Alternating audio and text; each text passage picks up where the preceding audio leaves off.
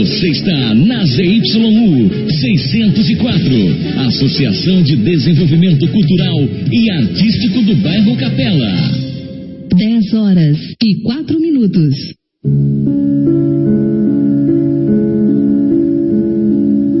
Está começando mais um programa Momentos Espirituais, produzido pela equipe de comunicação do Centro Espírita Paulo de Tarso Vinhedo.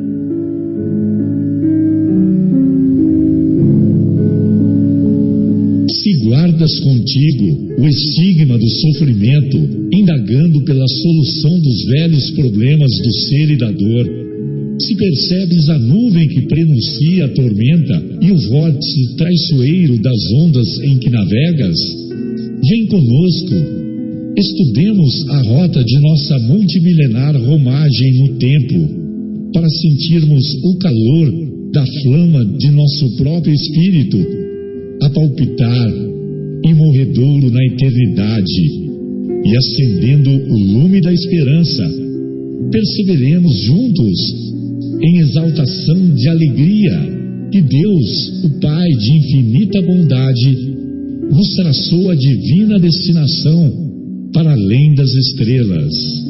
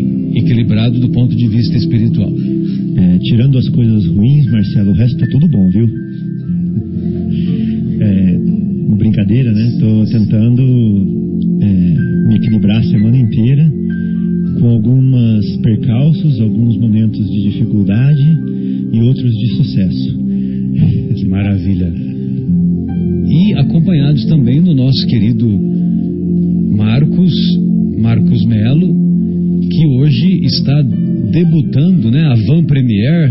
A Van Premier também é da década de 70, né, queridos? É, na, na nossa mesa de som. Boa noite, Marcos. Que maravilha. Boa noite, boa noite a todos os, os amigos, os ouvintes também. Que possamos aí conduzir o nosso programa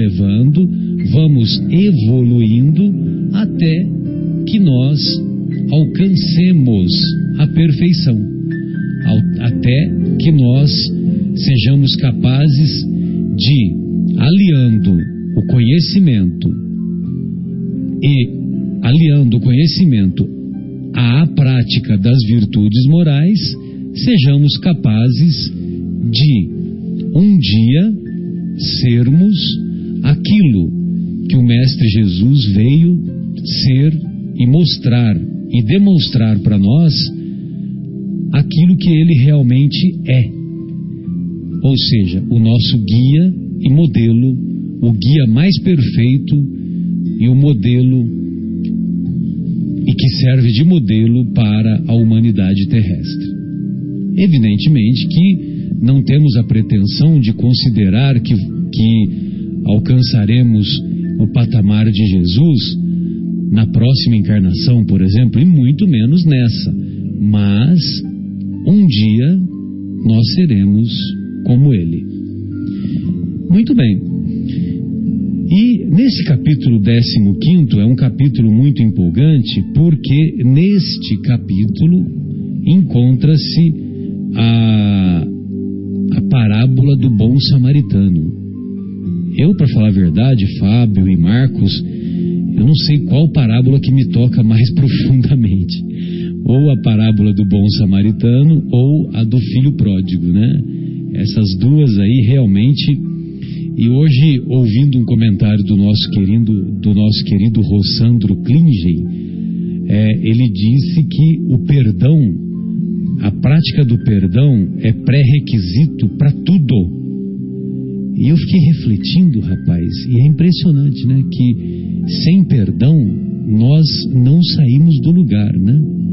Então, quer dizer, a parábola do filho pródigo é impressionante, né? O, a capacidade, o coração repleto de perdão do pai daquele filho que abandona, né? Que abandona a família e que vai esbanjar o dinheiro e depois volta, é, volta é, um indigente moral, né? Volta como um, um indigente, indigente moral e uh, e dessa forma, mesmo assim, o, o seu pai, que na verdade na parábola é, Jesus representa como o próprio Deus, lhe dá todas as oportunidades novamente, evidentemente porque o próprio Deus possui o seu coração magnânimo repleto de perdão. Mas a parábola do bom samaritano encontra-se lá em Lucas lá no capítulo 10, versículos de 25 a 37. É interessante que tem algumas parábolas que só foram compiladas por Lucas, né? E depois, através da leitura de Paulo e Estevão, ah, provavelmente quem as compilou foi, foi Paulo, né? Que antes de, de partir, antes de morrer, ele, ele passou para Lucas, né? porque na psicografia do Chico, no, na obra Paulo e Estevão, num determinado momento, o, o, o autor espiritual revela que o desejo, que, o, que Paulo tinha o desejo de, de escrever o Evangelho, mas ele percebeu que não ia dar tempo. Como não ia dar tempo, ele pegou e passou essa, e passou essa incumbência para o Lucas, né? E o Lucas, como era um belo escritor, como ele, é, ele era médico, então ele tinha bastante conhecimento, é, os especialistas dizem que ele escreveu o Evangelho num grego muito culto e de, de muita beleza, entendeu? Então tem algumas parábolas que, que nós só encontramos no em Lucas. A, a parábola do filho pródigo, inclusive, né? Mas lá na parábola do bom samaritano, nós vamos, nós vamos encontrar, é, que é no, no capítulo 10 do Evangelho de Lucas. Então, levantando-se, disse-lhe um doutor da lei para o tentar: Mestre, que preciso fazer para possuir a vida eterna? Então, o doutor da lei, ele, ele tinha conhecimentos, mas ele queria tentar Jesus, ele queria é, testar Jesus, ele queria a, armar uma montar uma armadilha para Jesus. Aí, evidentemente que o, o doutor da lei não sabia que falava com o governador planetário. Aí o, o, ele diz assim, mestre, que ele não queria pouca coisa, né? o, o que, que eu devo fazer para possuir a vida eterna, né? Ele não queria pouca coisa. Aí respondeu-lhe Jesus: Jesus responde com duas perguntas. Os grandes sábios, os grandes mestres orientais, muitas vezes usam desse artifício pedagógico. Responde a pergunta com outras indagações. Porque eles querem que o discípulo é, cresça, né? discípulo cresça, reflita, aprenda, se emancipe. Emancipe, exatamente. Então Jesus responde: que é o que está escrito na lei? Que é o que lês? Como lês? Ou seja, quando Jesus diz que é o que está escrito na lei, ele, ele quer dizer, vamos limitar a nossa discussão ao que está escrito na lei, a lei de Moisés, dos dez mandamentos, aqueles ensinamentos todos. E a outra pergunta é: como lês? Ou seja, como você interpreta a, a lei? Muito bem. Aí o doutor da lei responde: é, o doutor da lei foi foi montar uma armadilha, né, para Jesus. Só que chegou lá, é, ele se viu na posição inversa agora, né? Ou seja, ele fez a pergunta para Jesus, Jesus defend, é, devolveu duas outras indagações, e agora ele, que foi para testar Jesus, ele agora estava sendo testado. Ou seja, que é o que está escrito na lei? Como lês? Aí o doutor da lei responde. O doutor da lei responde é, amarás o Senhor teu Deus de todo o coração, de toda a tua alma, com todas as tuas forças e de todo o teu espírito, e a ti mesmo, é, e a teu próximo como a ti mesmo. Jesus lhe responde: Respondeste muito bem, faze isso e viverás. Então, olha só, né? Parece uma conversa meio maluca, né? O doutor da lei chega para Jesus, faz uma pergunta. Aí Jesus responde a pergunta fazendo duas outras indagações. E aí o doutor da lei que, que foi testar Jesus estava sendo testado. E ele acaba respondendo a pergunta que ele mesmo fez. Olha só que coisa, parece um negócio meio esquizofrênico, né? Não é à toa que é o mestre, né? Pois é.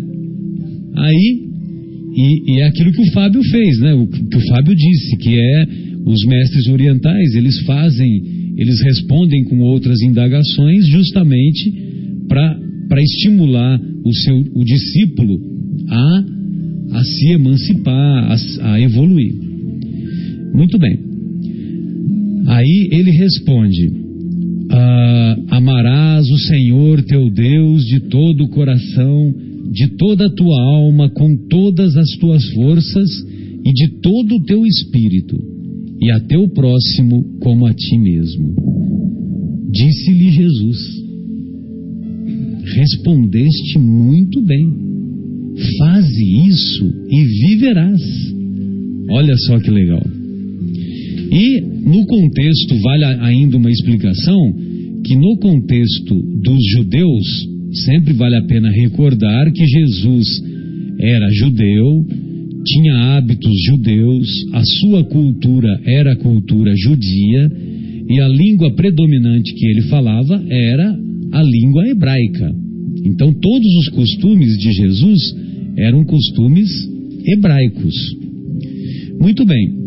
Aí então, lá no. no... Marcelo, só para é, um adendozinho aqui. É, algumas correntes dizem que Jesus falava o aramaico também, porque eles foram capturados, né? É, o hebraico e, e o aramaico. Isso, né? em exílio e tal. Então vamos, é, só para para não ter. Assim, para esclarecer. Esclarecer. Não, né, tá certo. Que ele falava os dois idiomas. É, que o, o, hebraico e o aramaico eram, eram línguas muito semelhantes, né? E o, é mais ou menos como se fosse o português e o espanhol. Sim. E realmente, você tem razão, Fábio, porque a, o, que, o que Jesus falava com mais, com maior frequência era o aramaico. Ali na região dele, né? É, ali na região era o aramaico. Mas eram línguas muito semelhantes. Eu, eu quis dizer assim, eu, eu falei mais hebraico, é porque a cultura era a cultura predominante hebraica, né? Mas a língua mais falada por Jesus, você tem razão, era o, o aramaico. E o, o, acontece que quando Jesus devolve a indagação, o doutor da lei responde e responde muito bem, né? Responde muito bem. Inclusive o, o nosso querido Haroldo, né? Ele diz assim que, que, o, que o doutor da lei responde nota 10. Ele responde nota 10 porque ele cita duas passagens do Antigo Testamento. A primeira passagem se encontra lá em Deuteronômio capítulo 6, versículo 4, e a segunda passagem encontra-se em Levítico capítulo 19, versículo 8, versículo 18. Capítulo 19, versículo 18.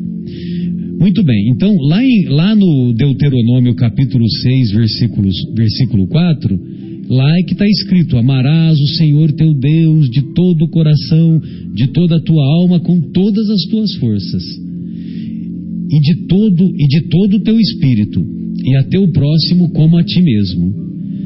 Só que eles entendiam, entendiam que amar a Deus de todo o coração, o coração para eles diferente do que nós pensamos hoje, para eles era a sede da inteligência.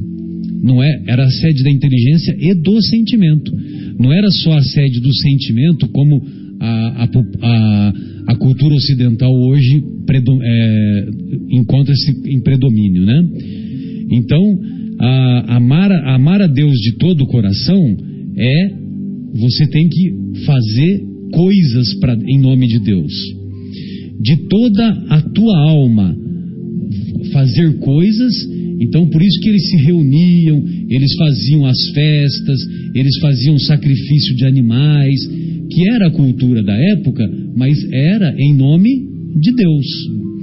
E de toda e com todas as tuas forças, né? Com todas as tuas forças, você tem que inclusive fazer uso das coisas materiais para é, pa, para beneficiar a Deus e ao próximo. E a outra passagem, amarás a teu próximo como a ti mesmo, encontra-se em Levítico, capítulo 19, versículo 18. Muito bem. É, amarás a teu próximo como a ti mesmo. Ô, Marcelo, só aí a gente. Opa, fica aí. A gente já vê que o doutor da lei era muito estudado. Era né? muito estudado, muito preparado. Porque ele juntou dois livros diferentes, ele, ele juntou dois ensinamentos que estão em dois lugares diferentes no Antigo Testamento. E juntar, juntou os dois numa só, é, num só mandamento. Num só mandamento. Então você vê que isso já era uma coisa que os hebreus estudavam e que eles já tinham como conceito. Já tinham isso em mente, exatamente. Porque Jesus não acrescentou. Ele colocou, ou seja, ele não, ele não falou que estava errado. Ele falou, é isso mesmo né? Ele só acrescentou: faça isso e viverás. Então, ou seja, Jesus concordou com a resposta dele. Né? E para ele ter dado essa resposta, ele deve ter estudado muito. Por isso que num determinado momento o mestre diz que ele não veio destruir a lei, né? Todos nós nos recordamos, né? Não vim destruir a lei, mas dar-lhe cumprimento, né? Muito bem. E a resposta dele, então, Jesus parabenizou, né? Falou, respondeste muito bem. Faze isso e viverás. Porque uma coisa é responder, outra é fazer, né? Exatamente. É, isso mesmo. Não adianta ter na cabeça e não põe em ação, né? Tô falando isso pra mim mesmo. Para nós, para cada um de nós, né? É, Continuando a parábola, a parábola diz assim: Mas o homem, querendo parecer que era um justo, olha só, querendo parecer que era um justo, Característica dos fariseus, né? exato, diz a Jesus: Quem é o meu próximo? Aí é que está a armadilha que ele montou, né, para Jesus. Quem é o meu próximo? Jesus, tomando a palavra, a palavra lhe diz. Então, Jesus, como, é- como é um mestre, né? É um mestre dos mestres, para responder para o doutor da lei quem é o próximo, ele conta a parábola do bom samaritano. Mas antes de entrar na parábola, vale a pena nós recordarmos que antes, quando você vai ler o Evangelho de Lucas, um pouco antes de Jesus contar a parábola, teve um acontecimento. Esse acontecimento foi que Jesus fez uma viagem a Samaria e os samaritanos não o receberam. Não o receberam porque ele era judeu e os judeus tinham muita rivalidade com os samaritanos. Então, e, e te- a, a cultura lá do, do Oriente, é, se você não oferece pouso e, a- e comida para o forasteiro, para o viajante, é uma ofensa muito grande. Agora, como eles tinham uma rivalidade muito acentuada, evidentemente eles simplesmente não receberam Jesus e os seus discípulos.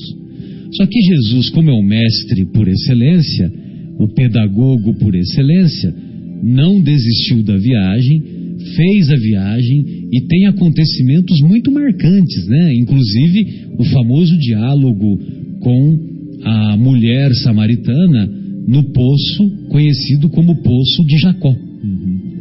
E é um diálogo maravilhoso, né? Vale a pena é, ver esse essas passagens lá no Evangelho de Lucas e em, outras, em outros evangelistas também, porque lá nós vamos encontrar conceitos belíssimos. Mas acontece que o João, ah, João ficou muito indignado de não, de, dos samaritanos não terem recebido. E como eles tinham muita rivalidade, num determinado momento, está lá no Evangelho, né? João fal- falou assim: Mestre, quer que nós lancemos fogo, quer, quer que nós oremos a Deus para que Deus lance fogo sobre os samaritanos? Ou seja, é, havia uma havia uma, uma tradição muito acentuada que quem não oferecesse pouso para os forasteiros, que as pessoas amaldiçoavam e desejavam que pegasse fogo naquele lugar, né? Exatamente. Então você imagina, João, discípulo de Jesus, né? Falar um negócio desse, né? Aí, lógico que Jesus fala que, é, que o filho do homem não veio para separar, né? Mas veio para unir os corações. Então, evidentemente que, que Jesus não permitiu que João fizesse tal oração, né? Porque vai que, vai que é atendido, né? Já pensou? Olha só que esquizofrenia coletiva, né? João pede a Deus e Deus atende, né? Só faltava, né? Muito bem. Bom, mas João realmente fez, fez essa pergunta, né? Se, se, se, se ele queria, se o mestre queria que ele, João, é, fizesse uma oração a Deus para lançar fogo sobre os samaritanos. Aí eles fizeram a viagem, chegaram a Jerusalém. Quando eles chegam a Jerusalém, vem o doutor da lei com as indagações, né? Aí, essa última indagação, ele pergunta para Jesus: Mas quem é o meu próximo? E aí também tem uma outra explicação. Tinha uma corrente do, dos fariseus que consideravam que o próximo era só os judeus. Então, se você é judeu, você é meu irmão. Aí eu te ajudo. Você está numa dificuldade, eu vou lá e te ajudo. Agora, se você não é judeu, se você é grego, se você é romano, se você é hindu, se você é africano, ah, então eu não preciso te ajudar. Entendeu? Se você é de louveira, então eu não preciso te ajudar. Se você é de valinhos, né? Aí eu não preciso te Só quem é de vinhedo. Quem é de vinhedo eu vou ajudar. Só quem é da minha comunidade eu chamo de irmão. Exatamente. Então, esse é o, é o conceito que a maioria dos fariseus tinha. Só que havia uma outra corrente, que é a corrente de Iléu. O Iléu é o avô de Gamaliel. Gamaliel é o grande, Mentor do Paulo, né? grande Saulo. mentor do, do, do Saulo. Saulo de Tarso, né? O rabino, o, o rabino Saulo, né? Foi Ensinou. recebeu as educações de Gamaliel. Uhum. E o Iléu era avô do Gamaliel. Então, essa corrente que começou com o Iléu dizia que não, que é, é, o meu próximo, inclusive no texto original, está como irmão, né, no texto original. É por isso que eu falei irmão. Exatamente. Então, é, quem é o meu irmão? Uhum. O- aí ele diz que Abraão, quando recebeu os forasteiros, ele, ele tratou os forasteiros como irmãos. Então não, não interessa, não interessa se o cara é de Louveira, é de Indaiatuba, é de, é de Itatiba, é de Santa. Rita do Sapucaí, não interessa. Todos são irmãos. Então, se você, se você pode ajudar aquele irmão, você vai lá e estende o irmão. Também não interessa se é corintiano, se é do Ai, partido hum. político A, do partido político B, do partido político é, 37, né? Porque são 37 partidos políticos no nosso país, né? A- Tô te falando, é a esquizofrenia coletiva, né? Você acha que tem cabimento eh, 37 partidos? Você acha que tem 37 ideologias diferentes? Sabe? Mas tudo bem, aí já é uma outra discussão, né? Fica para a próxima semana. Não, aí tudo bem. É, ah, bom, para nós darmos continuidade no estudo da parábola do bom samaritano, então, é, esse, esse assunto que, quando o, o doutor da lei pergunta quem é o meu próximo, nós vamos dar continuidade em seguida. Retornamos então com o programa Momentos Espirituais, direto do estúdio da Rádio Capela FM 105,9. Estamos ao vivo, acompanhados do nosso querido Marcos, do nosso querido Fábio e o telefone aqui do, da Rádio Capela para os estimados ouvintes que quiserem participar é 3876-6846. 3876-6846.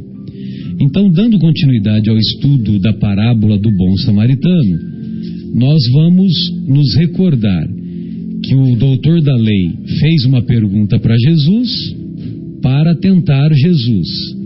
Que ele queria saber como é que ele consegue, o que, que ele tem que fazer para obter a vida eterna.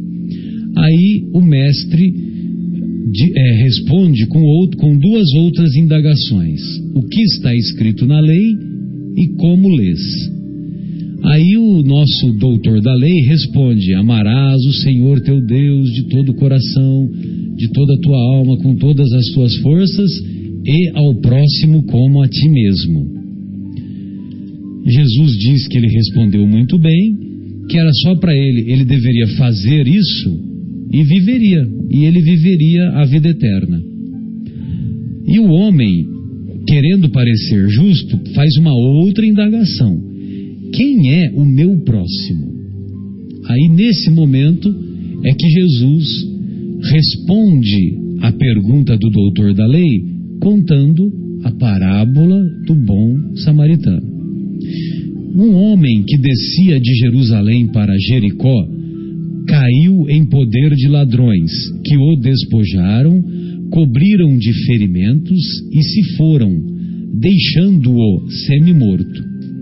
Aconteceu em seguida que um sacerdote, descendo pelo mesmo caminho, ouviu e passou adiante. Um levita, que também veio a aquele lugar, tendo-o observado, passou igualmente adiante. Mas um samaritano que viajava, chegando ao lugar onde jazia aquele homem e tendo-o visto, foi tocado de compaixão. Aproximou-se dele, deitou-lhe óleo e vinho nas feridas e as pensou. As pensou é no sentido de as tratou. Depois, pondo-o no seu cavalo, levou-o a uma hospedaria e cuidou dele. No dia seguinte, tirou dois denários e os deu ao hospedeiro, dizendo: Trata muito bem deste homem, e tudo o que despenderes a mais, eu te pagarei quando regressar. Qual desses três te parece ter sido o próximo daquele que caíra em poder dos ladrões? Jesus, depois que contou a parábola, devolve a pergunta para o, o, o doutor da lei. O doutor resp respondeu: Aquele que usou de misericórdia para com ele. Então vai, diz Jesus, e faze o mesmo. E ele está falando isso na acústica da nossa consciência há mais de 20 séculos. Então vai, Marcelo. E faz o mesmo. E faz o mesmo. Então vai, Marcos, e faz o mesmo. Então vai, Fábio, e faz o mesmo. Então vai, Guilherme, e faz o mesmo. Mesmo quando você estiver no Rio de Janeiro. Exatamente. Então vai, André, e faz o mesmo, deixando de ser levado. Muito bem. Então vale a pena alguns comentários dessa parábola que é riquíssima e, para falar a verdade, se a gente for falar, nós, nós ficaremos no programa inteiro aqui, né? Desse, dessa parábola. Então, Jesus diz: Um homem que descia de Jerusalém para Jericó o descia de Jerusalém para Jericó, Jerusalém ficava, fica a 800 metros do nível do mar, acima do nível do mar. E, e Jericó fica 400 metros abaixo do nível do mar. Então, quem fazia a viagem de Jerusalém para Jericó, descia tanto do ponto de vista geográfico, quanto do ponto de vista sentimental, do ponto de vista espiritual. Porque Jerusalém representava as coisas santas, as coisas sagradas, e Jericó era o centro do comércio da época. Então Jericó representava as coisas mundanas, mundanas as coisas materiais. Então, veja você, o sacerdote saía das coisas sagradas e descia para Jericó, em busca das, das oportunidades materiais. Entendeu? O levita, a mesma coisa. E aquele homem que foi abatido pelos ladrões, é um, um outro ensinamento, né? Ele, quando, quando nós saímos das coisas sagradas e vamos para as coisas materiais, os obsessores nos alcançam os, as aflições nos alcançam. Nós somos arrebatados pelas situações mais aflitivas, vamos dizer assim. É mesmo. Entendeu? Quando nós fazemos o contrário, aí, aí tudo bem, né? Aí é azul, céu azul de brigadeiro, né? Não significa que danos materiais, coisas ruins, não venham a acontecer com a gente quando a gente está no caminho da redenção, né? Essas Sem coisas dúvida. acontecem. Sem mas dúvida. são coisas que é, vêm em nosso encontro para nos testar ou para nos ensinar. Né? Então, é, não podemos confundir que quem está no caminho da redenção, no caminho de Deus, não sofre é, percalços, não sofre dificuldades, que sofre sim porque faz parte da escola é, da vida, né? da escola que Deus escreveu para nós. Mas o Marcelo está se referindo às pessoas que estão no caminho contrário, que estão descendo, que elas sofrem sim assédios é, morais, que elas sofrem sim é, danos morais, né? E com consequências por causa dos seus atos e não consequências educativas. No fundo, até acabam sendo educativas, né? Porque ele vai aprender que ele não deve fazer mais daquela forma, mas ele poderia ter evitado. Beleza, Fábio. Muito legal, muito bem explicado. E até pois como não, Marcos. você falou, né, é, traçando aí um, um paralelo, né, de você é, descer de Jerusalém para Jericó, daria 1.200 metros, não é isso? né? Exato. É a mesma coisa você sair da praia e ir para Campos do Jordão, que está numa altura de 1.200, né? Acho que em torno disso, né? Ou seja, nós estamos aqui, São Paulo está 730 metros acima do nível Acima do do mar. nível do mar, é. Você vê que é árduo também o caminho do- dos dois lados, tanto do figurativo quanto do materialmente falando, né, da geograficamente. Subir 1.200 metros, escalar 1.200 metros não é fácil. E chegarmos também à parte espiritual requer nossos esforços, né, porque não é fácil. né? É, imagina Des- você. Descer é fácil, subir é difícil. Não, imagina você, José de Anchieta, Manuel da Nóbrega, né? Que foi o Emmanuel, quando eles chegaram lá em São Vicente Aquela e, batalhada toda e subiram para o Planalto, né? 700 metros na- no, no facão. No facão. No facão. Muito bem. Então, o descia de Jerusalém para Jericó merece essa reflexão. Aí, aquele homem caiu em poder dos ladrões e ficou semi-morto, além de ter sido, de ter, de ter os seus pertences eh, suprimidos, né, roubados. E o que, que aconteceu? O sacerdote, que tem conhecimento da lei, tem conhecimento espiritual, o sacerdote viu aquele homem, só que o homem estava meio semi-morto. E ele não, Ensanguentado. ensanguentado. Então ele não identificou se era um judeu ou não, porque provavelmente ele pertencia àquela corrente da maioria dos fariseus que consideravam que se é judeu, tudo bem, eu vou ajudar, é meu irmão. Se não é judeu, eu não vou ajudar. E tem outro também, né, Marcelo? Esse ponto aí é importantíssimo, mas o outro ponto é seguinte: se ele tocasse em sangue, ele poderia ficar impuro.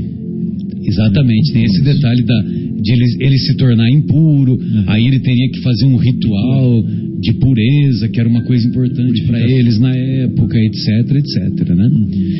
Então, ele achou, ele, ach- ele fez de conta que não viu, achou melhor dar, dar prosseguimento como se não tivesse visto. Agora, quem somos nós para julgar o sacerdote? Quantas vezes na, na- na nossa caminhada nós vimos né, pessoas é, necessitando de um abraço, necessitando de cinco minutos da nossa atenção. É. Não estou nem falando comida, não estou nem falando levar para o hospital, nada disso. E nós agimos de forma indiferente. Um Passamos simples- batido. Um simples bom dia. Exatamente. Exatamente. Sabe que o, Ju- o Júlio, né, o nosso amigo Júlio, lá do, da nossa casa, né, do Paulo de Tarso, ele contou para mim uma, uma cena que, que ele contou assim, né, com dor no coração, mas ele contou, né, que ele ele ele estava passando por uma escada, uma, uma calçada lá em São Paulo capital. Aí ele passou por um mendigo que estava deitado na calçada, o mendigo e assim, o cara estava largado, provavelmente tava, tinha bebido também, aquela coisa toda, né? Então, ele passou, não fez nada.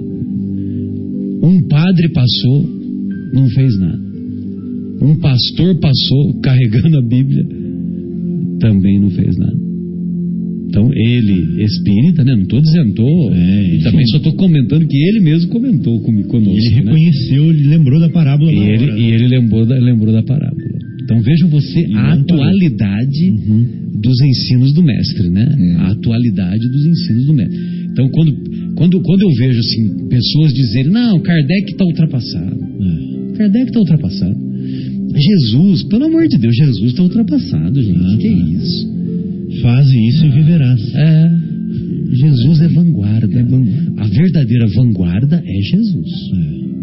A verdadeira vanguarda é O Jesus. Espiritismo reflete, ele é a luz. É. Exatamente. Atualíssimo, tudo que ele diz é atual e vai ainda perpetuar. Tem muita coisa que nós estamos descobrindo, né, do que ele tem falado. Mas como você falou, Marcelo, isso acontece dia a dia. Essa parábola dos samaritanos é, é corriqueira até os dias de hoje, né? Sim. Ah, não, foi a semana passada que foi você que falou a semana passada que os que lá na, que o Emmanuel disse que que na, os benfeitores espirituais estudam o Evangelho de Jesus, não é? Foi, que foi você que fez o livro- comentário, né? Não sei se foi eu, mas eu sei que foi no livro. é, Nosso lar. Não, no livro Obreiros da Vida Eterna, vem um, um desses emissários, né? E traz um pergaminho De, de colônias espirituais mais elevadas. mais elevadas e todas as respostas das pessoas que estavam na plateia, que eram pessoas escolhidas a dedo pelo seu trabalho reconhecido no bem, ele lia um pedaço do Evangelho para responder as, as perguntas dessas pessoas, né? E aí tem um, se eu não me engano, é o próprio Haroldo que fala que o Emmanuel se sente um crocodilo, um jacaré, Isso. quando ele vai nas esferas mais altas Quando estudar o Evangelho. Estudar o Evangelho. Imagine. É. E ele que é o nosso mestre em interpretar o Evangelho, né? A gente tem todos aqueles livros dele, né? Que a gente usa para entender melhor. Então imagina ele se sentir um, um jacaré. Ele se sente um crocodilo e nós então, hein? É a pulga do crocodilo. Meu. Por aí. É, Bom, então é, o sacerdote viu o homem semi-morto, não fez nada.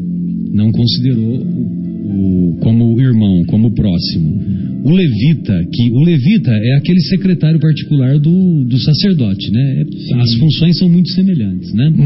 O levita, e também ele, ele é muito culto, ele é muito estudio- estudioso também, né? é, eles eram considerados como guardiões do templo porque eles preservavam a palavra tal, né? Eles eram da tribo de Levi e eles poderiam, eu acho que, se tornar sacerdotes também, se eu não me engano. Só os da tribo de Levi acho que poderiam se tornar Bacana, né? sacerdotes. Tem esses detalhes aí, né? Muito legal.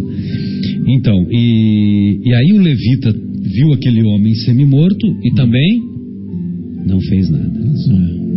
Agora, um samaritano, o samaritano foi lá e cuidou daquele homem. Mas um detalhe, Marcelo, Esse importantíssimo. detalhe eu quero deixar para você. Ah, tá. Não, mas não é o que você vai falar, não. O que eu, o que eu vou falar, é, o que eu vou falar é outro, o seguinte. Jesus fala na parábola que ele era, que ele foi assaltado por, ladrões, né, que bateram nele. Mas o samaritano quando passa não sabe. Não sabe de nada. Ele só vê uma pessoa caída ali. Né? Uma pessoa caída, ensanguentada, ele não sabe se, se ele é judeu, se ele é samaritano, se, se ele é, é publicano, se ele é. O que, que ele é? Ele, ele não sabe. Né? E aí ele realmente se toca daquele jeito. Esse é meu irmão, não importa de onde ele vem, nem para onde ele vai, nem quem ele é, nem quem ele foi, nem quem são os parentes dele. Mas ele é meu irmão, ele é meu próximo, eu vou ajudá-lo. E ele, foi- e ele fez isso por quê? Porque ele foi movido. De compaixão. Paixão. né? Ou seja, não nasceu dele, né? Alguma for... de certa forma ele tinha o coração já arado, né? Rasgado pelas lições da vida. De certa forma o copo dele, o vaso já estava tão limpo que uma gota do orvalho divino, né? Que uma luz eh, de Deus eh, brilhou dentro dele, né? Ou uma semente de Deus brotou nesse coração arado já, forjado, né? Tratado e ele foi capaz de refletir a, a bondade divina, né? Na sua atitude. Ele foi tomado da bondade divina, né, Marcelo? Acho que era isso que você estava se referindo. O interessante é Jesus utilizar o samaritano como, como exemplo. Ou seja, de quem você não esperava nada, Imagine você, o Steven Spielberg, fazendo o filme dessa parábola. Duas horas de duração. Então, o João, porque o Jesus está contando a parábola, né? Está contando a parábola não só para o doutor da lei, como para os apóstolos que estão em volta. Então, nessa hora, imagine a cena: o Steven Spielberg vai lá e coloca a câmera para ver a reação do João Evangelista. né? Do João. João, o, dis- o discípulo que Jesus amava. O João deve ter sacudido a cabeça e falado assim: Meu Deus, samaritano não. O João, pensou? vou ver Ele deve ter ficado muito envergonhado, né? Porque o herói da parábola É, é a pessoa que ele- é, é- pertence ao povo que ele queria que, que Deus fogo. mandasse fogo lá. Uhum. Entendeu? Já pensou a cena? O Steven Spielberg faz uma cena dessa? Exato. Então, Jesus deu uma demonstração de que não existe bairrismo né, no, na, na legislação divina, né? Exato. Ou seja, o amor ele está em qualquer lugar, dentro de qualquer, um, de qualquer coração possível. né? Não importa de onde ele vem, quem ele é. A caridade, ela, ele, na caridade, ela tem que, não importa a raça, dis- É. distinção de cor, é, enfim, opção sexual, é, partido político, time que torce, Religião. A caridade, ela é- está dentro do coração do homem, né? teria que ser praticada. E é uma forma de se salvar, Sim. é fazendo a caridade. Exatamente. Então, o amarás o Senhor teu Deus de todo o coração, de toda a tua alma, com todas as tuas forças, foi o que o samaritano fez, Uhum. né? Porque O próximo porque aquele homem que estava semi-morto, ele é filho de Deus ou não é? Ele é filho de Deus. Então, se o samaritano, movido por compaixão, cuidou dele, primeiro ele usou a inteligência, Uhum. né? Que é aquele negócio de amar a Deus de todo o coração. Usou a inteligência, de toda a tua alma, né? Foi lá, pensou as feridas, tratou das feridas, colocou óleo, aquela coisa toda. Que também tem função é, de limpeza, né? De medicinal, essa coisa toda. E, e ainda do- tirou do bolso com todas as tuas forças com- ele usou das próprias forças materiais para o bem-estar da recuperação, para que para a recuperação daquele homem que havia sido é, de- encontrado semi-morto. E só mais um detalhe, Fabinho, antes de, antes de, antes de passar o comentário para você, é que esse homem que foi encontrado semi-morto, de propósito, ele é o único que não é identificado É verdade. né? É mesmo. Ele não, não é identificado. Porque Jesus só fala um homem. Um homem. Pois não, desculpe. Não, não, só ia falar que e esse dinheiro que ele deu, né, já que você falou de toda a sua força, dois denários, acho que um denário, se eu não me engano, era um dia inteiro de trabalho, né? Naquela época. Exato. Então ele deu um valor significativo. De duas diárias de e mais- trabalho. exato. E mais do que isso, tudo que ele tinha. Tudo que ele tinha. Tanto é que ele falou que na volta eu passo e pago o resto, se precisar. Perfeito. É, então ele deu realmente todas as forças dele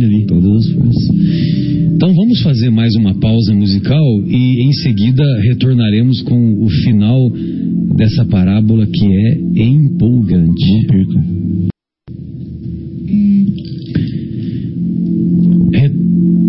Retornamos então, retornamos então com o programa Momentos Espirituais, direto do estúdio da Rádio Capela FM aqui de Vinhedo, 105,9, e os estimados ouvintes considerem-se convidados a participar para eventuais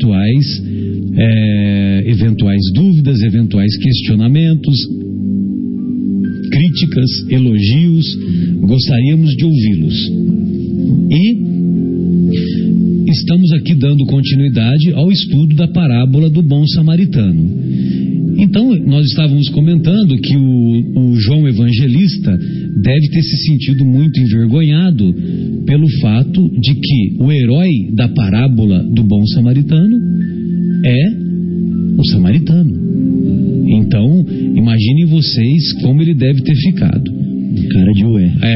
digo, ué, ah é, é.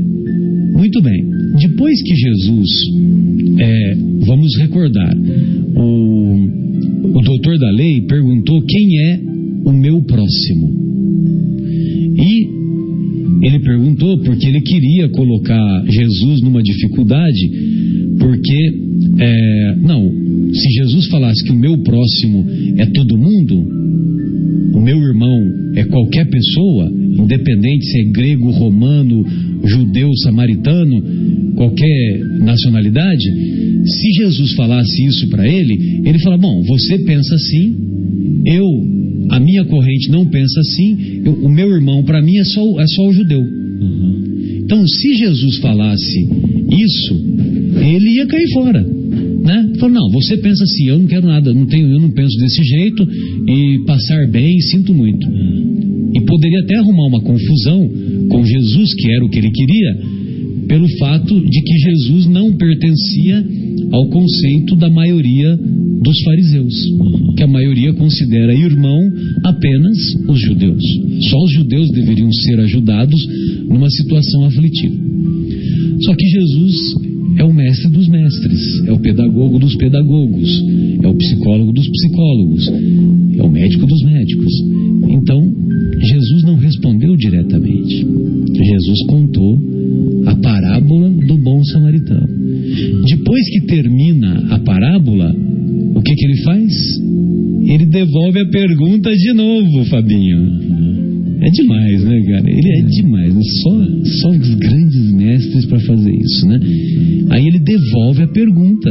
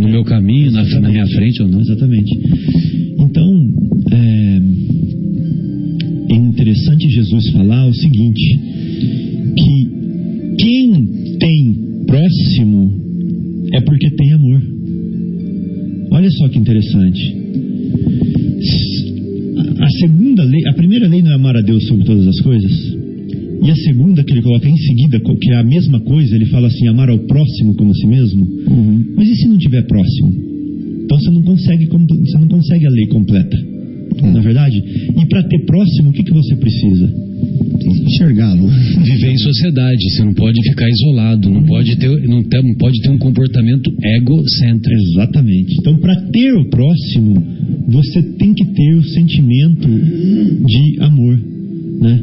De se importar com o outro, de ter misericórdia com o outro, ter compaixão pelo outro. Isso. Ou seja, não pode, qual foi a palavra que você usou? Não pode ser indiferente. Uhum. Na verdade, ou seja, aquela pessoa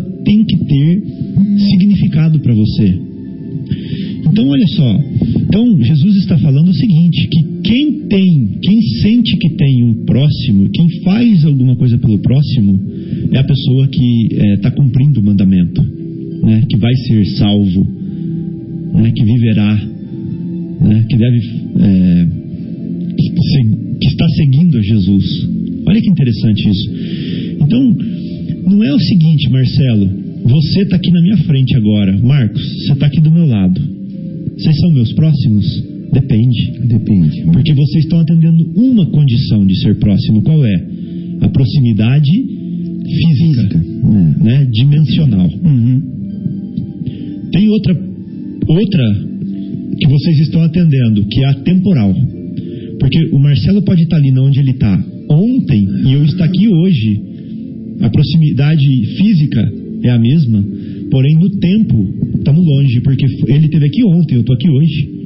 Entendeu? Apesar dele tá, ter, ter estado naquela cadeira ali e eu estar nessa cadeira aqui, mas foi em dias diferentes, então não teve proximidade temporal. Uhum.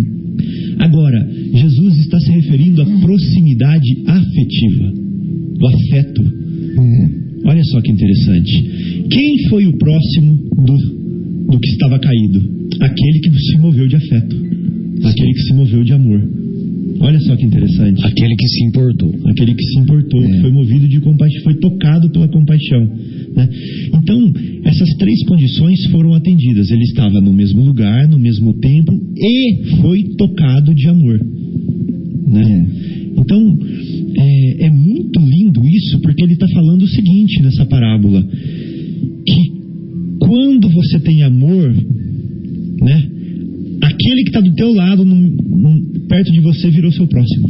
Sim. Mas se você não tem amor, aquele que está do teu lado, no, no mesmo tempo em que você está, não é seu próximo.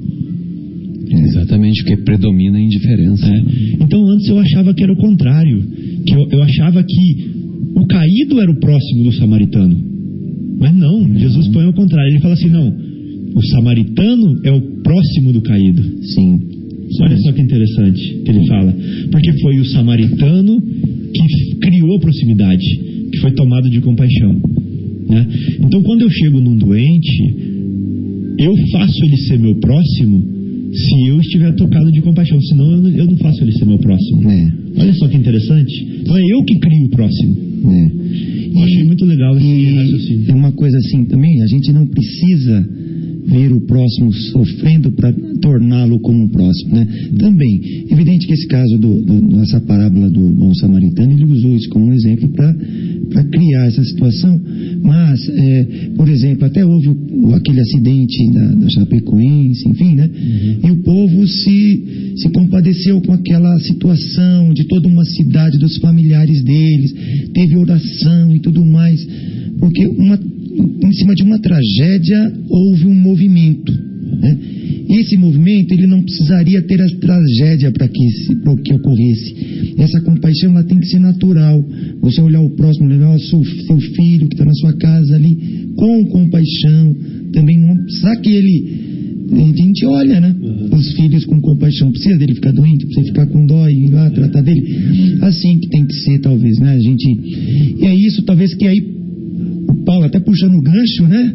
Pro Paulo, que com aquela célebre carta, né, de São Paulo aos Coríntios, né, Marcelo?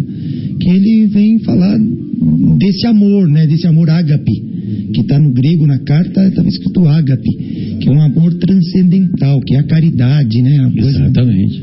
de você dar o que você não tem. de dar o que você não tem. Dar o que você tem No sentido figurado, né, Marcos? Exatamente. Dar, dar de tudo, né? de tudo. Mesmo que você esteja te fazendo falta aquilo, ao mesmo tempo. Poxa, eu não tenho tempo, estou atrasado, mas pare e dê aquilo que você não tem, o seu tempo. Né? É, não só a parte material, né, Marcelo? Não é isso. Perfeito. Acho que a gente pode até separar a- esse trechinho né, da carta de Paulo aos Coríntios né, É, porque ela E- é belíssima, né? E, e dar prosseguimento. Né? An- Antes, Fica à vontade. você encontra a carta de Paulo aí, Fica à vontade. eu queria aproveitar para ler um trechinho aqui do André Luiz, daquele livro que a gente gosta. Opa, maravilha. Do Evangelho? Ainda bem que você trouxe. que ele faz o seguinte, ele fala assim, será que a gente precisa ser salvo ou não precisa ser salvo? Né? Porque o tema de hoje é fora da caridade não há salvação. Mas aí você falou no começo assim, salvação de quê? Né? É, ele está querendo dizer é, evolução, ou seja, progredir, né? Você falou. E eu vou complementar. Eu acho que é salvação de nós mesmos. Salvação de nós mesmos, do, do das nossas, que nós encontramos nas nossas ilusões, do abismo das nossas fraquezas morais, entendeu? Isso. É, é- é Jesus estendendo a mão. Só que é aquela história, o problema é que nós estendemos a mão para Jesus, só que nós queremos que trazer Jesus pro, pro, pro abismo também. buraco, É, e Jesus não vai fazer isso jamais. É. Entendeu? Jesus, se, se você der a mão para Jesus, der a mão firme, com vontade de subir, de sair do abismo, É. ele, ele vai estender a mão. É. Agora, você querer levar Jesus para o buraco é impossível. Não tem como. não tem como, Ele tá está bem no outro seguro lá. patamar, imagina. É, ele está muito bem Sem contar que ele tem mais o que fazer, né? É. Então eu vou ler umas coisinhas aqui, Marcelo, já que a gente chegou à conclusão que também é salvar-nos de nós mesmos, né, das nossas tomadas para os erros, das nossas tendências ainda primitivas, né, Sim, das sim. nossas ilusões e tentações. São tantas ilusões perdidas na lembrança. Um abraço para o meu irmão que se chama Fagner. Olha, é mesmo. Sério mesmo? Você tem um irmão chamado Fagner? Exato. E é, é em homenagem É. ao cantor? Sim, sim. Eu Nossa, acredito que sim, né? Meu pai era fã do Fagner. o aço dos meus olhos. Legal. Então, olha só, Marcelo. Você tem recursos, tá? Olha só, então você tem cultura, Marcelo. Mas você ensina os ignorantes? Meu Deus. né? Então, a, a a- comparação é o seguinte: ó, diante do mundo conquistando glórias e vantagens, você é aplaudido como vencedor, certo? Viu, Marcos? Você Meu- também. meu. Eu não, tá? então, ó, diante do mundo conquistando glórias e vantagens, você é aplaudido como vencedor. Então, você tem cultura. Palmas para o Marcos. Ele tem cultura. Palmas para o Marcelo. Para mim, não. Mas a pergunta é: e você ensina os ig- ignorantes? Aí você é aplaudido por Jesus. Olha a diferença. Ah, diferença. Se você só tem cultura, mas não ensina os ignorantes, então você é aplaudido pelo mundo. Agora, se você ensina os ignorantes, você é aplaudido por Jesus. Pode, pode parar o programa, bicho. Pra É. mim, pode acabar o programa agora. Eu vou embora. Bonito, né? Então, olha só. Entretanto, se você não ensina os ignorantes, você está insulado no egoísmo e distante da caridade. Você está indiferente, né? Para com o próximo. Perante a lei divina, você é apenas um vencido.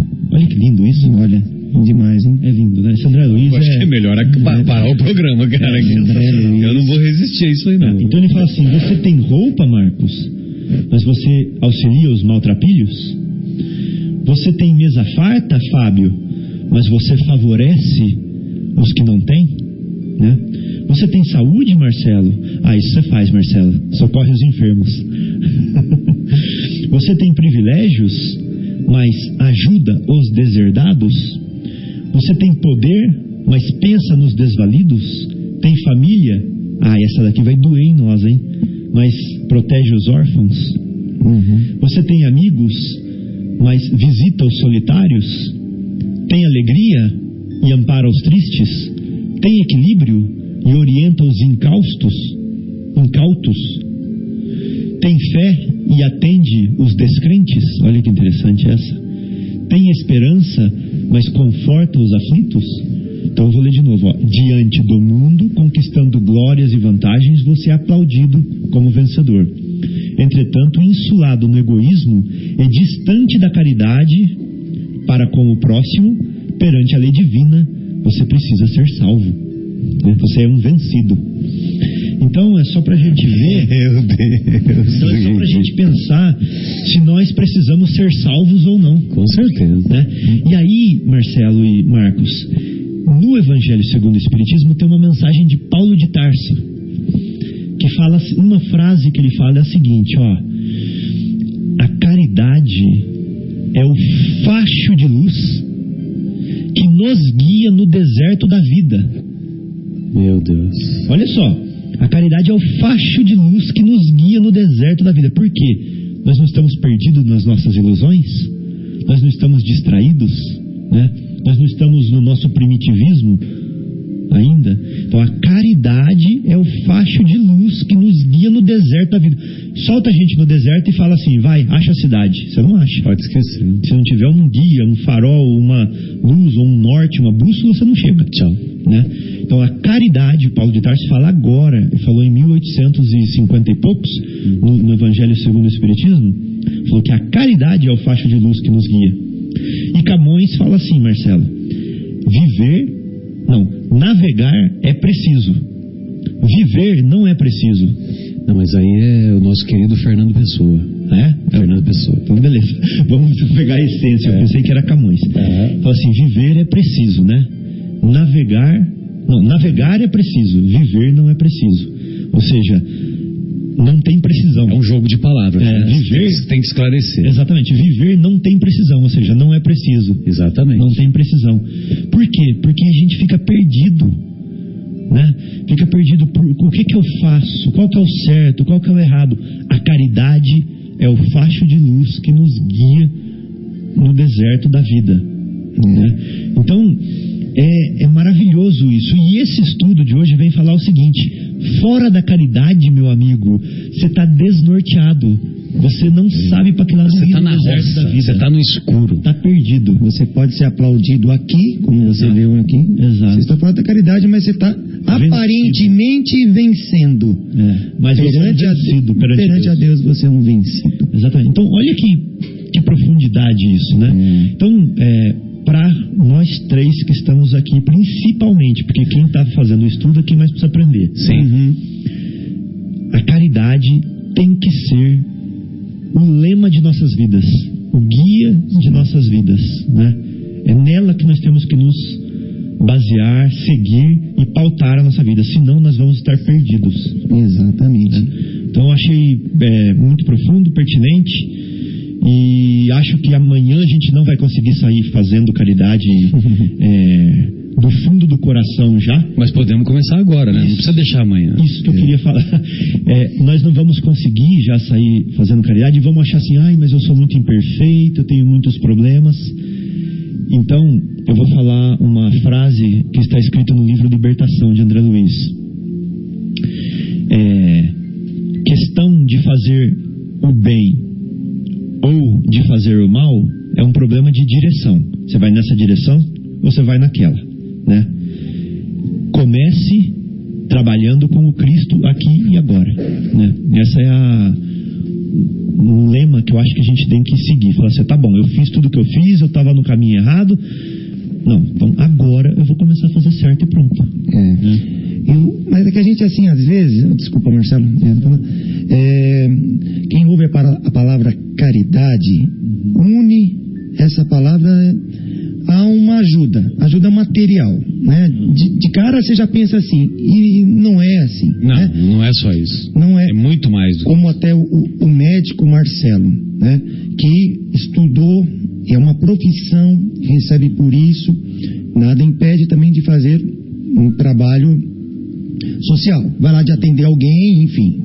Isso é dispor do tempo dele para ajudar outra pessoa, sem materialmente estar envolvendo dinheiro ou ajudar. Não, o tempo dele vai ser para ajudar outra pessoa.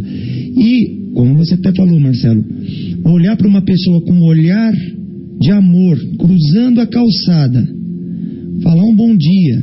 Às vezes a pessoa quer conversar com você, você receber a pessoa, conversar, ouvir o que ela tem a dizer, né?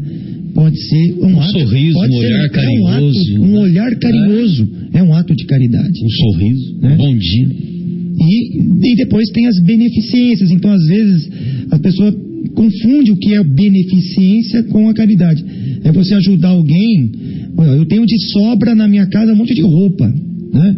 Eu vou essas roupas que estão sobrando, eu vou dar para uma instituição de caridade. Estou fazendo caridade. Ou levar para uma família que você sabe, ou né? levar para uma família. Que está precisando. Eu estou fazendo uma beneficência, porque essa roupa, para mim, ela está mais. Agora, quando eu tiver um agasalho e ver alguém que está passando frio, eu tirar esse agasalho meu, sem segundas intenções, evidente, mas com amor, com paixão, e entregar meu agasalho para aquela pessoa, daqui a pouco eu vou estar em casa, eu vou me agasalhar. Você vai ficar a madrugada inteira passando frio aqui? Toma meu agasalho. Isso é a caridade, né? Você, mesmo que você sofra um pouquinho do frio, deixou a pessoa, né? Precisa de ouro para enxugar uma lágrima, Marcos? Não, Ah, então. É, o amor custa? também não. É a coisa mais barata que tem é o amor, né? É. Você entregar o amor. Então, quando você dá um abraço, quando você enxuga uma lágrima, né? Quando você conforta, você está dando daquilo que você tem de verdade, né? Que é seu mesmo. E Exatamente. não daquilo que está na sua posse, né? Uhum. É, isso é caridade. É a coisa mais singela, mais profunda. É o amor posto em, como você fala, Marcelo? Agora acho que vem é o de o Tarso. amor em, Amor em ação. em ação. Amor em ação. Exatamente. Essa é a caridade. Muito Boa bom. hora do Paulo, eu acho, hein? Cê- eu não sei se você quer fazer uma última pausa e a gente Vamos para depois termina. entrar diretamente É. na, na carta de Paulo?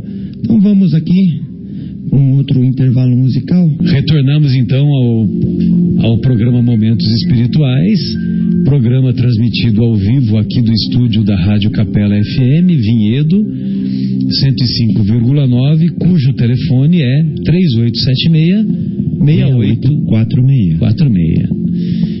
6846. E aí, Fabinho, é, nós chegamos então naquilo que o nosso querido Paulo de Tarso definiu e o, e o nosso querido Marcos havia adiantado, que é o amor ágape, né? Os gregos na época de Jesus e as cartas de Paulo, em sua maioria, foram escritas em grego, né? em grego, né? Em sua maioria foram escritas em grego. Só a carta aos Hebreus que foi escrita em hebraico ou aramaico, né? Mas provavelmente hebraico. E foi é a única carta que foi escrita pelo próprio Paulo. Tanto é que, é, se você pegar a carta aos Romanos, lá no finalzinho da carta aos Romanos, no capítulo 15, começa as despedidas, né? Então o Paulo começa a mandar um abraço pro fulano, um abraço pro cicrano, um abraço pro beltrano, né? Sabe aquele negócio que o. Eu já falei isso aí, né? Que o Maguila é. fazia, né? O Maguila, quando ganhava a luta lá na década de 80, um abraço pro meu tio, um abraço pra não sei quem, né? É, isso mesmo. Aí o Paulo começa a falar, né? Um abraço para fulano, para cicrano. E eu, Tércio, quem escreveu? O Paulo ditava a carta, o Tércio é quem escrevia. E eu, Tércio, também mando um abraço pro fulano de tal. Ele também queria mandar um abraço, entendeu? Olha que coisa legal, né? É demonstrado, né, que não era o Paulo que escrevia de que não era o, Paulo ditava, né? E, é, e é legal isso também, porque Paulo usava esse artifício porque ele dizia que se lhe faltasse a inspiração, outros que estavam juntos teriam a inspiração, outros complementavam, né? Olha só a humildade dele. humildade, né? Então, mas ele, os gregos na época, eles tinham, eles tinham quatro conhecimentos sobre o amor, né? Então, o que que era? Tinha o amor eros, o amor eros é aquele amor é, sexual, aquele amor de atração física, Por né? isso que vem a palavra erótico, É né? por isso. E que, e que é importante, né? Porque para nós nos unirmos com outra pessoa, nós temos que ter essa atração física, né? Muito bem. O amor eros. Aí a outra forma de amar é o amor fratelos. O amor fratelos é aquele amor Irmão. aquele amor que, que é do, da família, né? Eu, Fraternal. eu amo meu pai, eu amo minha mãe, os meus familiares, etc, etc. Aí uma outra forma de amor é o amor filos, que é o amor aos amigos. né? Uhum. Você, Fábio, gosta de mim? Ora, eu também gosto de você. Uhum. Você, Marcos, gosta de mim? Ora, eu também gosto de você. Tem uma certa conveniência, às vezes, nesse Muitas vezes é uma conveniência, É, exatamente. acho que aí vai- eu vou embora de Vinhedo e esqueço do Marcelo. Exatamente, exatamente. A Efigênia, né, lá de Munique, a nossa Efigênia. É, Um abraço eu pra lembro Efigênia. muito dela ainda. Muito bem. E finalmente o amor ágape, né? Aí sim, o amor ágape é o amor incondicional. Uhum. É o amor que nós é, não colocamos. ah, não colocamos rótulos, Transcende, não é transcendental. transcendental, é o amor é, que você não coloca condição nenhuma. Então, quando nós sentirmos pelo mendigo da rua o mesmo amor, a mesma intensidade, o mesmo jeito que nós sentimos pelo nosso pai, pela nossa mãe, pelos nossos irmãos, nós não precisaremos mais reencarnar, porque nós já teremos atingido um nível de evolução muito, muito, muito, muito ampla. né? Aí sim é capaz que nós reencarnemos no sentido de missão, né? Essa coisa toda.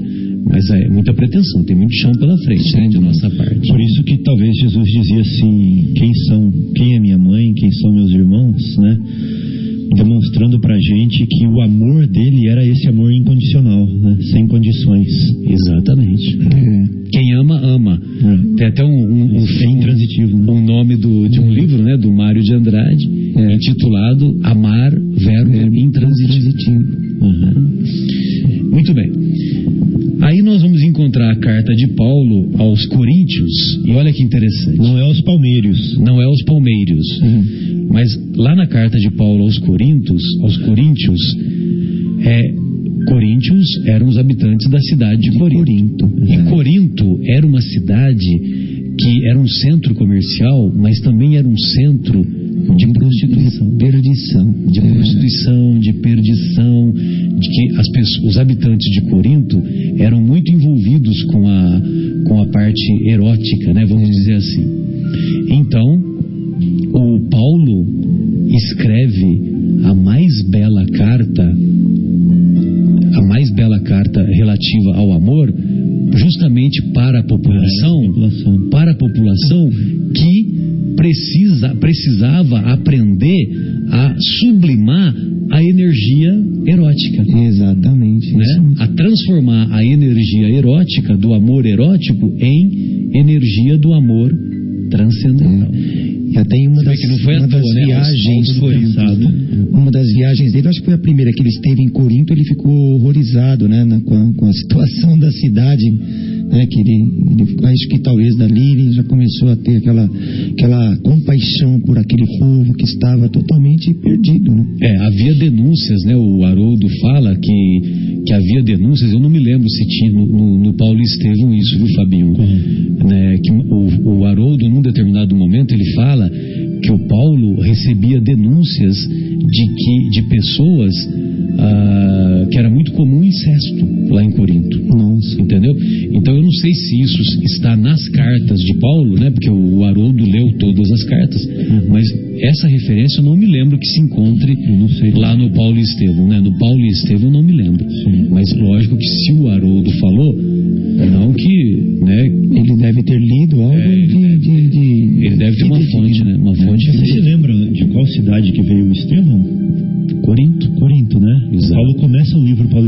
Estevão, narrando como é Corinto, Como né? é Corinto. As ruas com aqueles pedregulhos bonitos, As ruas de Corinto eram de mármore. de mármore, é lindo. As ruas centrais de Corinto eram de mármore. É- é- a- isso está no primeiro parágrafo de Isso. Paulo e Estevão. É, tô lembrando aqui agora. E, e isso, Bem Marcos, lembrado, viu? Uhum. E isso é a prova intelectual da imortalidade. Porque o Chico Xavier escreve: as ruas centrais de Corinto eram de mármore. Não, as ruas centrais de Corinto eram suntuosas. Aham. Ele escreve assim: eram suntuosas. Aí, o livro foi escrito em 1941, Paulo e Estevão. Não tinha Google, Não tinha Google. nem Wikipedia. Nada. Aí, na, na década de 70, o, um grupo de, de Pesquisadores de, de, pesquisa, de arqueólogos, né? Arqueólogos. arqueólogos de- da, da arqueologia bíblica, eles, eles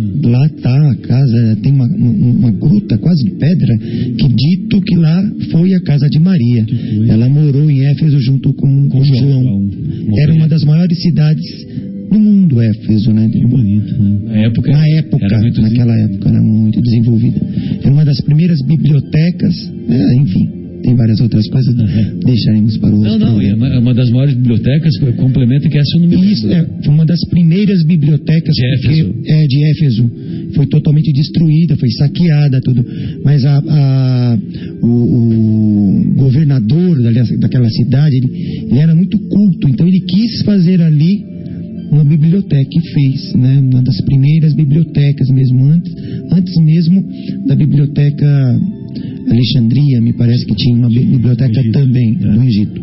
Antes mesmo não, talvez é da mesma época. Acho que é- deve ser contemporânea. É, porque a- contemporânea até A foi biblioteca depois. de Alexandria já era muito já era antiga, muito né? conhecida. É. Éfeso foi da época de Cristo, enfim, né? naquela- Éfeso já era grande, já era grande naquela época a cidade. Mas é uma cidade belíssima, hoje só ruínas, né? devastada por tremores de terra.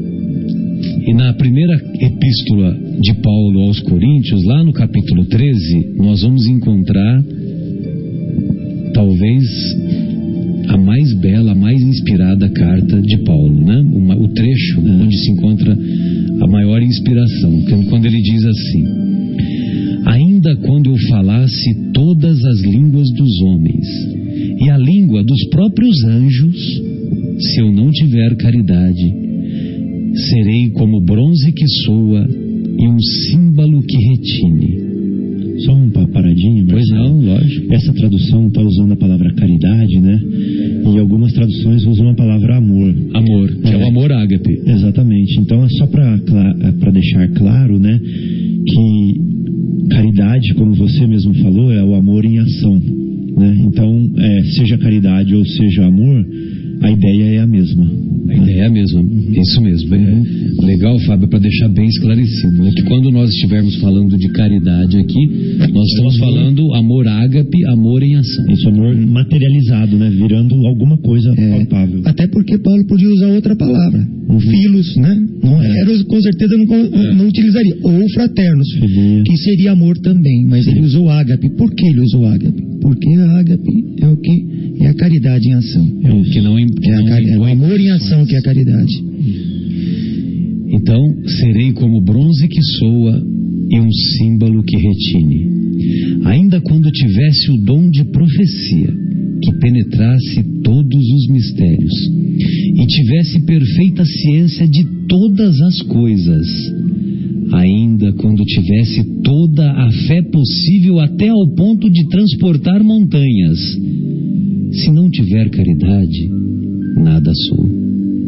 E quando houvesse distribuído os meus bens para alimentar os pobres, e houvesse entregado o meu corpo para ser queimado, se não tivesse caridade, tudo isso de nada me serviria. A caridade é paciente, é branda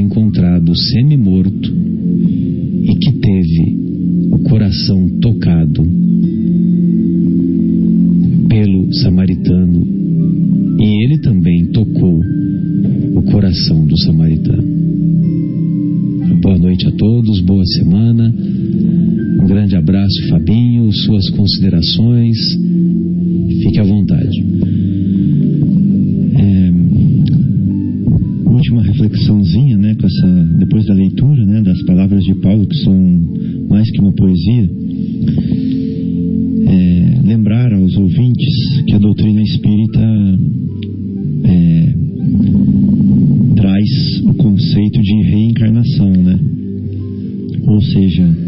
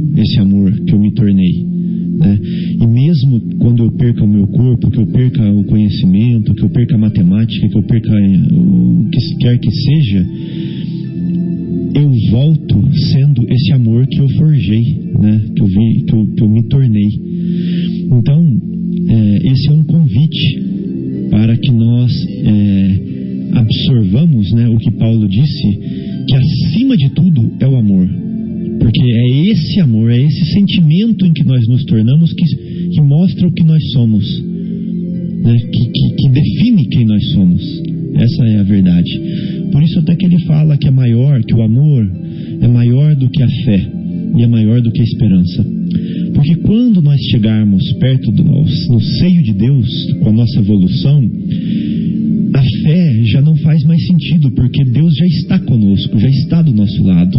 Não precisa mais acreditar, não precisa mais confiar, porque Ele está ali, você sabe que Ele está ali, não é verdade? E a esperança é a mesma coisa, porque você não precisa mais ter esperança, porque já, você já sabe que é assim. O nosso caminho é a perfectibilidade. Exatamente